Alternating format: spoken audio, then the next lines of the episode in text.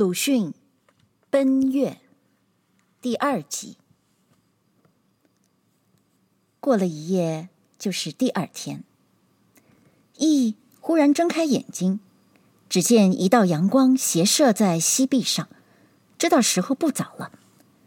看看嫦娥，兀自摊开了四肢沉睡着。他悄悄地披上衣服，爬下抱皮榻，避出堂前。一面洗脸，一面叫女更去吩咐王生备马。他因为事情忙，是早就废止了招食的。女乙将五个炊饼、五株葱和一包辣酱都放在网兜里，并弓箭一起替他系在腰间。他将腰带紧了一紧，轻轻地跨出堂外面，一面告诉那正从对面进来的女更道。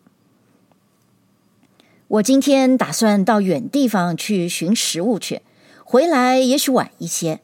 看太太醒后用过早点心，有些高兴的时候，你便去禀告，说晚饭请她等一等，对不起的很。你记得吗？你说对不起的很。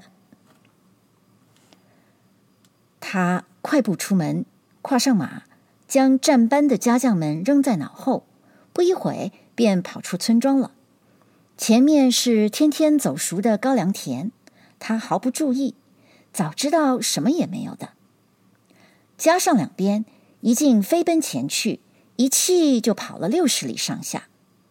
望见前面有一簇很茂盛的树林，马也喘气不迭，浑身流汗，自然慢下去了。大约又走了十多里，这才接近树林。然而，满眼是胡蜂、粉蝶、蚂蚁、蚱蜢，哪里有一点禽兽的踪迹？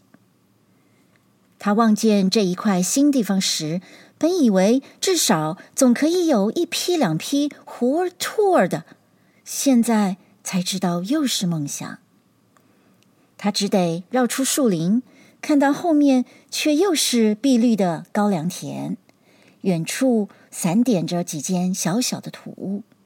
风和日暖，鸦雀无声。倒霉！他尽量的大叫了一声，出出闷气。但再前行了十多步，他即刻心花怒放了。远远的望见一间土屋外面的平地上，的确停着一批飞禽，一步一啄，像是很大的鸽子。他慌忙拈弓搭箭，引满弦，将手一放，那箭便流星般出去了。这是无需迟疑的，向来有发必中。他只要策马，跟着箭路飞跑前去，便可以识得猎物。谁知道他将要临近，却已有一个老婆子捧着带箭的大鸽子，大声嚷着。正对着他的马头抢过来，你是谁呢？怎么把我家的顶好的黑母鸡射死了？你的手啊，怎的有这么闲呢？乙的心不觉跳了一跳，赶紧勒住马。哎呀，鸡嘛，我只道是一只鸛鹭。他惶恐地说。瞎了你的眼睛，看你也有四十多岁了吧？嗯，是的，老太太，我去年就有四十五岁了。你真是王长白大呀，连母鸡也不认识，会当做伯姑？你究竟是谁呢？我就是一亿。他说着，看看自己所射的箭，是正贯了母鸡的心，当然死了。末后的两个字便说得不大响亮，一面从马上跨下来。咦咦，呃，谁呢？我不知道。他看着他的脸说：“，有些人是一听就知道的。摇野的时候，我曾经射死过几匹野猪，几条蛇。哈哈，骗子！”那是庞蒙老爷和别人合伙射死的，也许有你在内吧，但你倒说是你自己了，哦，好不识羞！啊啊啊！老太太，庞蒙那人不过近几年时常到我那里来走走，我并没有和他合伙，全不相干的。说狂，竟然常有人说。我一月就听到四五回，那也好，我们且谈正经事吧。这鸡怎么办呢？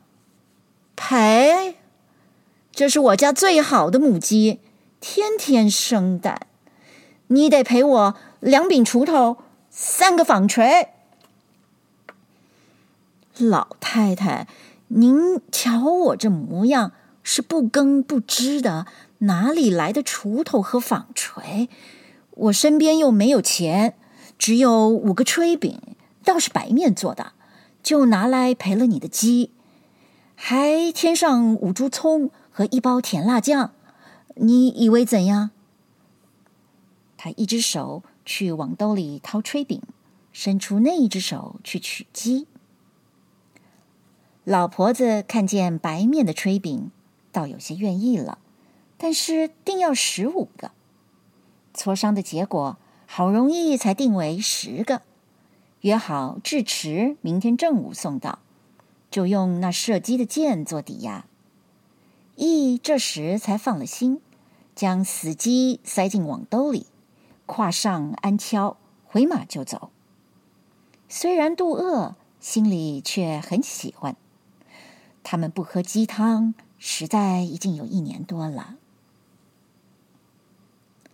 他绕出树林时还是下午，于是赶紧加鞭向家里走。但是马力乏了，刚到走惯的高粱田近旁，已是黄昏时候。只见对面远处有人影子一闪，接着就有一支箭忽地向他飞来。一并不勒住马，任他跑着，一面却也拈弓搭箭。只一发，只听得“铮”的一声，箭尖正触着箭尖，在空中发出几点火花，两支箭便向上挤成一个人字，又翻身落在地上了。第一箭刚刚相触，两面立刻又来了第二箭，还是“铮”的一声，相触在半空中，那样的射了九箭，羿的箭都用尽了，但他这时。已经看清庞蒙得意地站在对面，却还有一支箭搭在弦上，正在瞄准他的咽喉。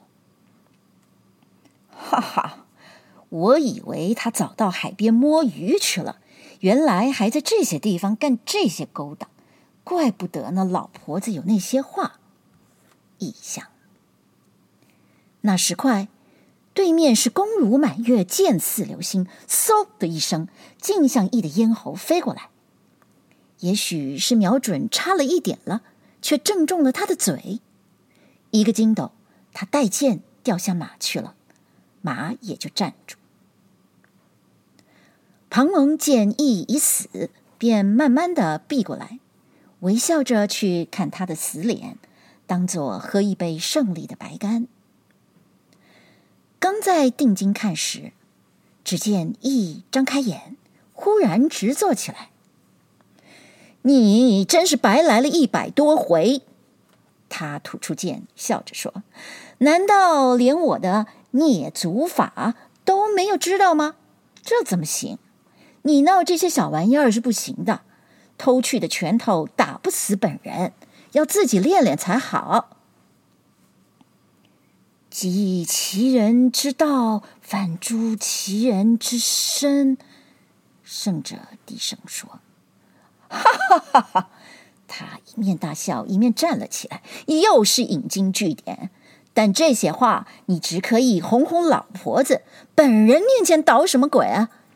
俺向来就只是打猎，没有弄过你似的捡净的玩意儿。他说着，又看看网兜里的母鸡。倒并没有压坏，便跨上马，径自走了。你打了丧钟！”远远的还送来叫骂。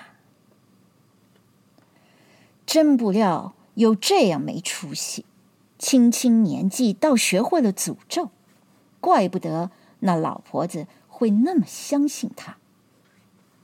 臆想着，不觉在马上绝望的摇了摇头。